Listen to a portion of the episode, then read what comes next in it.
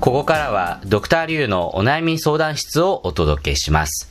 このコーナーは今を生きる中日の若者からの悩み相談を受け、解決に向けてアドバイスをするものです。相談を聞くのはリュウエとアシスタントの梅田健です。コロナ禍を受けてドクターリュウはリモートでの相談室を開設。中国あるいは日本にいる各地の留学生、若者たちからお悩みを聞いていきます。今回はですね、えー前回に引き続き海南省の海南大学に通う翔真意さんにお話を伺いたいと思います。翔さんよろしくお願いします。よろしくお願いします。はい、はい。では自己紹介をお願いします。皆さん、こんにちは。小新義と申します。今は海南大学の大学院で1年生として日本語文化を専攻しています。よろしくお願いいたします。はい。よろしくお願いしま。す日本の文化なんですね。はい、特に日本文学の教育史について研究しています。未来もこの方向にしたいと思います。は今後、教育に関することをしていきたいということですね。い。それは日本語教育ですか？いや日本語教育より政策などを研究して歴史とかを研究することということについてなんとか公務員になりたいと思いますね。あ、日本がどういう教育を行ってきたかとか、日本がどういう教育政策を取ってるかを参考にする仕事ってことですね？はい小学校についての政策ということ？ああ、小学校か。小学校に。なるほど。翔さんは今大学院1年生でその日本の文化、特に教育について勉強しているということですけれども、はい。その前は本科生の時は何を勉強していたんですか？大学に入って前は、えー塾で3年間ぐらい、えー教師として働いていたことがあります。あ。あ、塾で何を教えてたんですか？英語と数学です。英語と数学、もうな全く日本語と関係ないですね。え、日本語教えないんですか？小学校から、えー日本語を勉強する子供は、まあ、今はちょっと少ないと思いますね。あーそっかそっか小学校っていうか、まあ、小さい子供向けのそういう塾だったんですね。はい、はい、そうですね。ああ、なるほど。それでも英語をやるだけね、に小学生もいるけど。うん、日本より進んでる感じがするけど。ん はい。え、ちょちょっと待ってください。じゃあ大学院に入って、えーその前が3年間、海南省で塾の仕事をして、で、その前が何されたんですか？会社で説明書などを翻訳してという仕事です。おーそれは海南省ですか？いや、これは上海に、ああの時、大学を卒業して、あ半年くらいこの仕事を続けました。あ、つまりあ、上海の大学を卒業して、しばらく上海で翻訳の仕事をしたんですね。はい、そうです。おおちなみに上海のどちらの大学ですか？上海外国語大学です。おおいい大学じゃないですか。名門ですよ。え大学はいいですか、私ならちょっと え、ちょっと？まあ今は海南大学にいるからね。ねいいでしょう。その後どうして大学院は海南大学にしたんですか？まずは、まあ、海南大学はもちろんとてもいい大学ですがそして家の隣ですから、えーちょっと便利と思います ねん？ちょっと待って。家の隣というのは、え、もうじゃあ実家が近い大学に？とっても近い、まあ、歩いても、えー、15分間ぐらいめっちゃ近とい。いうあなるほどねはい。話がはい、つながりました。海海南省出身で、もう海南大学のそばに実家があって、進学で上海に一時期行ったけど、また海南に帰ってきて、で、3年間仕事をしてからまた勉強を始めたわけなんですね。いや、いいですはね。い、そうですね、実家がね、大学に近いってとてもいいですよね。便利ですよね。えー、幸せですよ飯も美味しいし、えーいいなぁ。寮の部屋より広くて幸せでしょ そりゃそうだ。いいなそうですね。だ他の、他のクラスメイトたちは海南大学の敷地内のそうですね。狭い、まあ狭いか分かんないけどね。うんまあ寮にね、共同生活をしているのに、翔さんは隣に帰って自分の家で 過ごせる。めちゃくちゃいいじゃないですか。それ幸せだ。うん、そして海南省の家もやはりみんなの部屋でも広いと思いますね。まあ上海よりはやはり。ああ、そうかそうか。あそうなんですか今までいた、ね、一時期いた上海よりも、海南省の方が、まあ土地安いのかな？比較すると。あまあ上海よりはね。うんうん、もう安い。なるほどね。うん。めっちゃ安いですよ。じゃあ今、むっちゃ安いんだ。じゃあ、じゃあ今はもうとにかく楽しく、ふるさとでの、あの、なんていうかね、勉学勉学ね習をする、えいい生活をしているわけで、えーちょっと一つ聞きたいんですけど、翔さんがその教育に興味を持ち始めたきっかけ、特になんで日本の教育に興味があるのか教えてもらえますか？もともと大学のバイトでした。家庭教師として、えーうんうん。うん子供を教えたことがありますから、えーあの時から子供が好きということを発見して、これからも翻訳という仕事もしたことがありますから、やはり教育に関する仕事が好きだと思います。そのため、上海から帰ってから、ちょっとやってみようと思って、塾に入りました。入ってからもう3年になりました。うん ちょっと早いですね。し好きな仕事なら、やはり時間は早いです。じゃあその 3, 3年間も楽しかったんですね。はい、そうですね、楽しかったで、えー、楽ですよ。なんとか内容も私にとって簡単と思いますが、私はなんとか子供と付き合う方法があるから、あるいはこの選択は、えー、子供にとってとてもいい人だと思いますが、私にとっては、まあ、この仕事は簡単ですね。うんうんえうん。な向いてるっていうことでもはね。やはり自分は教師として子供を教えることは1年ぐらい50の生徒うん、50人。まあ、はい。40の生徒これは限界ですね未来は、まあ、子供に何かやもっと役立てるようになりたいと思いますから今は大学院に入りました、えなるほどね。えーなんとかで、今後はそういう、だから50人の生徒たちの先生ではなくて、もっと大きな教育政策とかに関わる仕事をしていきたいってことですね。はいそうですねうん。うん公務員として。はい。これは、まあ、公務員になりたいんですが、なれるかなと。あーそれはね、今は見ないです。ぜひ頑張って未来は予想できないです。うんまあでも今そこへね、向かってるということで。んなるほど、わかりました。じゃあねね、はい。じゃあそろそろお悩み相談の方に移っていこうと思います。はい、ということで、翔さん、今日のお悩みは何でしょうか？はい。実は今は、小学校6年生のおいがいまして、えーでも、おいは成績は少なくて、えー宿題とか理解できない部分を指導しなければできません。そのため毎日とても時間かかりますよ。自分でも授業があるし、発表がいっぱいあって、PPT を作ることもとても時間かかって疲れてなんとかもう疲れきました。あでも少しでもよく関係できないことは、まあ、いっぱいあると思いますからそのため今はおいの成績は良くなりましたから、えーまあ、1ヶ月ぐらい解放されるかなと私も期待しているんけど、うん。えー未来は、まあ、ぜひ きっとこんな状況はあります。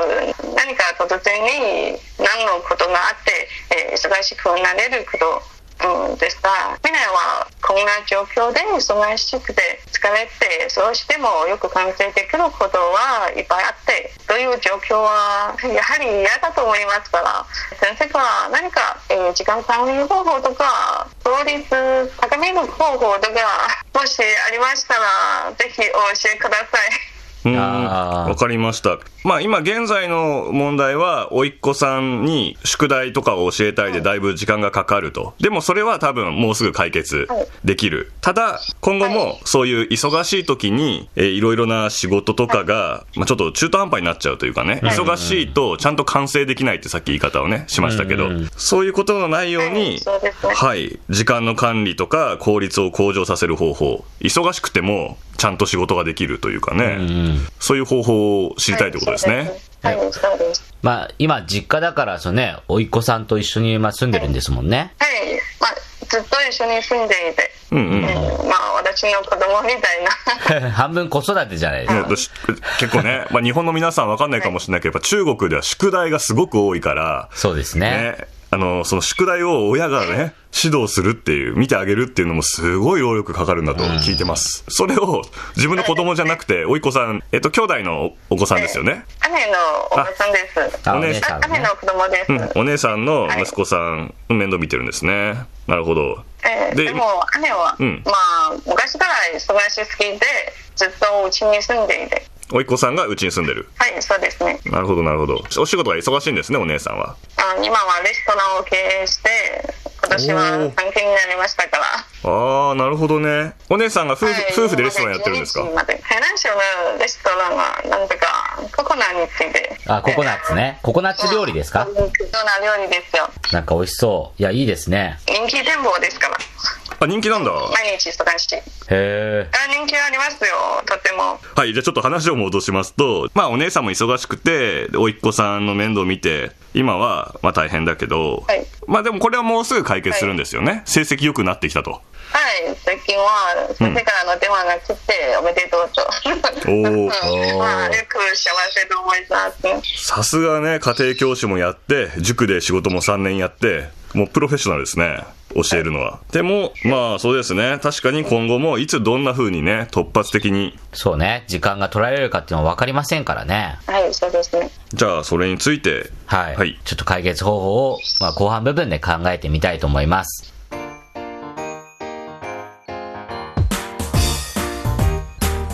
お聞きの放送は北京放送中国国際放送局です。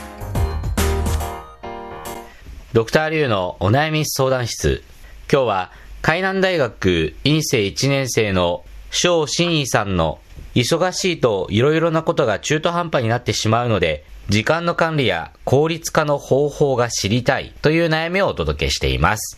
うん。はい。ということでね、あの、忙しい時、はいしかもいつ訪れるかわからない忙しさっていうのはやっぱありますからね。今は甥っ子に勉強教えるのが大変だけど、それは多分ね、うん6年生過ぎたら終わる、うんでもこれからも似たようなことあるかもしれないと。ということがあるので、やっぱりこれからそういうことに備えて、もっとどういうふうに時間を管理すればいいのかなというような悩みですよね。うんうんうん。はい。ということで、じゃあまず、えー私の方からアドバイスをしたいと思います。じゃあ、ドクターリュウからのアドバイスです。はい。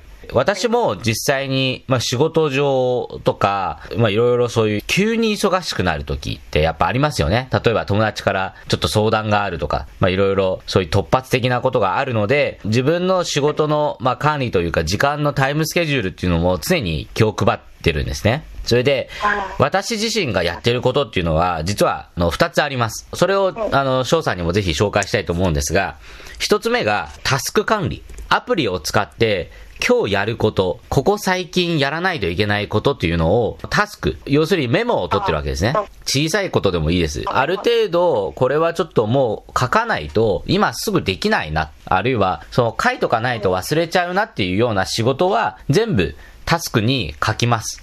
まあメモします。要するに。それで、私が使ってるアプリって、順番が変えられるんですよ。だからさっきメモしたやつを今やりたいと思って、それを一番最初に持ってくるみたいなね。そういうことができるんですね。なので、まずタスク管理をして、で、なるべく早く終わらせる。あるいは、その早く終われそうなものをどんどんどんどん上に持っていくということを心がけています。だから今この時間が空いたから、よし、じゃあ仕事を片付けようって思った時に、まずこれは最初に終わるだろうと、これはすぐ終わるだろうというものを、どんどんどんどん上に持ってって、そのタスク順に、仕事を全部解決していきます。ということをやってるので、えーそういう意味では、翔さんはどうしても今研究とかね、勉強をまだしてるので、なかなかね、そういう風に、まあ早く終わるとかっていうのは少ないかもしれないですけど、そういう風に一つは可視化する。だから目に見えるような形にして、そこで順番を調整していくっていうのがいいのではないかという風に私は思いました。で、もう一つ、これおまけなんですけど、私はその仕事をする中で、どうしても集中して仕事をする時間っていうのを決めてるんですね。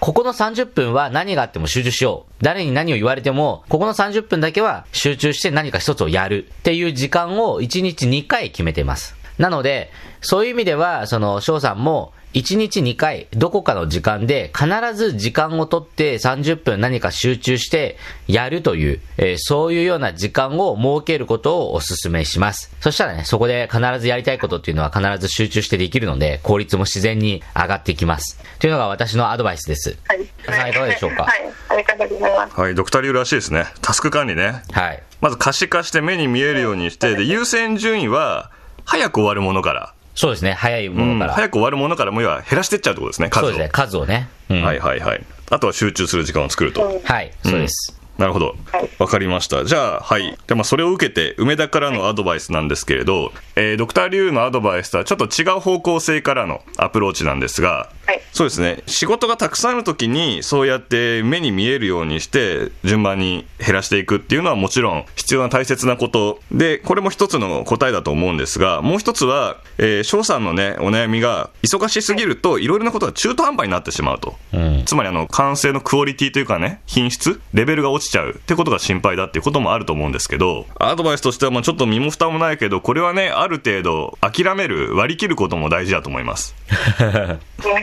で、具体的に言いますと えっとですね、私はあの一応大学の時は、今こんなことしてますけど、大学の時は専門は経営学だったので、はい、あの、経営のね、心理学とか経済のこととか勉強したことあるんですけど、うん。で、経営においてすごく大事なことっていうのが選択と集中と言われています。会社はいろいろな仕事してますよね。なんか物を作るとかは、い物を作る会社でも、例えばね、そのココナッツを作るけど、鶏肉も作る、それを合わせた料理も作る、複数の仕事をやってる会社が多いと思うんですけど、ただ、その中で、えーまあ選択と集中っていうのが必要だと言われている理由が、えーイタリアのね、学者で、えーパレートって人がいて、その人が言ったパレートの法則っていうのが、まあ働きありの法則とも言うんですけど、いろんなことの8割の出来事、8割の結果、80%の結果っていうのの原因は20%しかないっていうんですよ。へえ。だからまあ分かりやすく言うと、この会社の売り上げが1億円、1億円売り上げてます。うんうん。1億円売り上げてる会社の8000万円の売り上げを作ってるのは全社員の20%なんですよ。残りの80%はまあ遊んでるのか、何をしてるのか分かんないけど。あうん。まあこれ、まあ言い換えると、うん、本当に大事なことは20%だってことですね。うんまあ、で、ただ、うん、っていうまあ考え方があると。そういう法則性がいろんなことに当てはまる。例えば、勉強もそう。試験に向かって勉強して、もうなすごい膨大な時間勉強したかもしれないけど、例えばね、100時間勉強しても、そのうち本当に集中できてたのは20時間だけだとか。うんうん。そうですねそうなんですね。だから、たくさんやったところで、その全部に絶対に力を入れることってできないんですよ。うんまあ確かにそうですねうん。は いただ、この選択と集中っていうのは、ある意味で言うと、何かを捨てたりすることですから、うん。ちょっと難しいかもしれない。で、この80対20っていうのが本当かどうかも私はね、まあ一応そういう声はあるけど、全部信じるとは言わないんですけど、ただね、翔さんはね、この経験多分してると思うんです。なぜかというと、あの、過去3年間、塾で働いてる時に、最大50人ぐらいの生徒を持ったって言いましたよね。はいそうですねその50人全員に100%教えることは多分無理でしょうんそうですねう。ね、理 理想を言えば、50人全員の個性を把握して、うん。50人全員に適した指導法をやって、50人全員にふさわしい宿題をそれぞれ出してあげたら最高かもしれない。でもそれは、それは絶対無理なんですよね。うん。できる限りあ 教えるからそうですね。まあ、まあ、人によってね、うん。うん、人によっては場合は違いますねだからまあ、そうですね、できる限りですね、選択と集中、じゃあどこに力を入れるのかと。あ、これはね、決して誤解しちゃいけないですけど、50人いるからそのうち20%だけにしっかり教えろってわけじゃないですよ。全体を見てね。そうん、全体を見て、だから宿題、うん、授業ばっかではできないから宿題を出し方を考えるとか、宿題を自分で全部作るんじゃなくて、ちょっと昔の人が作った宿題をね、参考にして作るとか、まあそういうこともちろんやってたと思いますけど、そういうノウハウは翔さんのがあると思うんですけど、とにかく選択と集中です。力を入れて自分が本当に頑張ることと、手を抜いてもいいこと。うん、うんこのまあそれもそうですね、このバランスを考えて、まあある程度はね、諦めるということですね。うん。まあそうですねでも大事だと思いますそうですね。まあ必要ではないことはうん。でも必要必要なあることはあまり本当にいっぱいあるんですねそうね。はい、例えば、祖母に付き添うことも大事だと、まあ、老いのことも大事だと、授業のことももちろん大事だと。うん まあやはりいろんなあったね、いろんなことが揃って、まあ、忙しくなりあることは、まあ、予想できますね。あ、そうかね。でも、祖父まあ、母のね、祖父のことね。まあ、はい。えー、梅田さんの、まあ、アドバイスがいただいて、なんとか安心になりました。はい。ああ、まあ、それは良かったです。あ方法とか。そうですねん実は、まあ、ドクター・リョウのあの30分間という方法は私は使ったことがありました。おーおーでもどうですか？私はトマト時間管理ですかあれは。あえーまああ、ポポモドーロテクニックですね。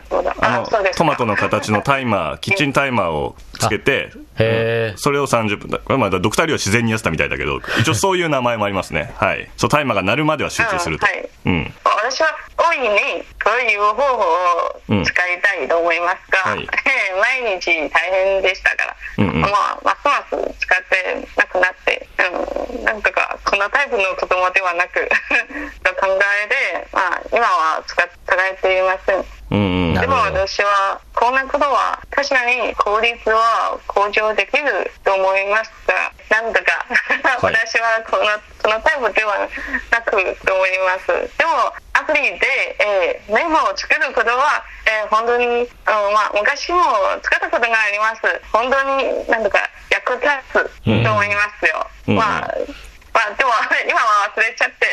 あ今先生からあのアアドバイスがアドバイスで、ああ、それは役立つ。うんうんでもなんとか覚えさせて、ありがとうございます。はいはい。そのやり方をね、はいドクターリュウも実践していると思って、はい。仲間がいると思って、こう気持ちをね、楽にしてええ頑張ってもらえたらいいと思います。そうですね。いつもいろんなことは、うん、頭って、まあ、うんいやいやいや、これもやるべき、あれもやるべき。ああ、まあ、すぐ焦りになって、うんうん。焦っちゃってね。はい気。持ちも悪くなりますね。うんはい。うんまあそれはとてもいい方法ですよ。ありがとうございます。はい、よかったですい。や、よかったです。まあね、これから、あの、まあ、まだね、研究とかね、その、まあ、その家族のこととかいろいろあると思いますが、まあ、ぜひね、両立できるように頑張っていただければなと思います。あうん。じゃあ、翔さん、今日はどうもありがとうございましたりがとうござい。ました。はい、ありがとうございました。はい、本当に助かりました。ドクターリュウのお悩み相談室。今日は、海南大学院生1年生の翔真意さんの、忙しいといろいろなことが中途半端になってしまうので、時間の管理や効率化の方法が知りたいという悩みをお届けしました。それでは、また次回、再再见。见。再见。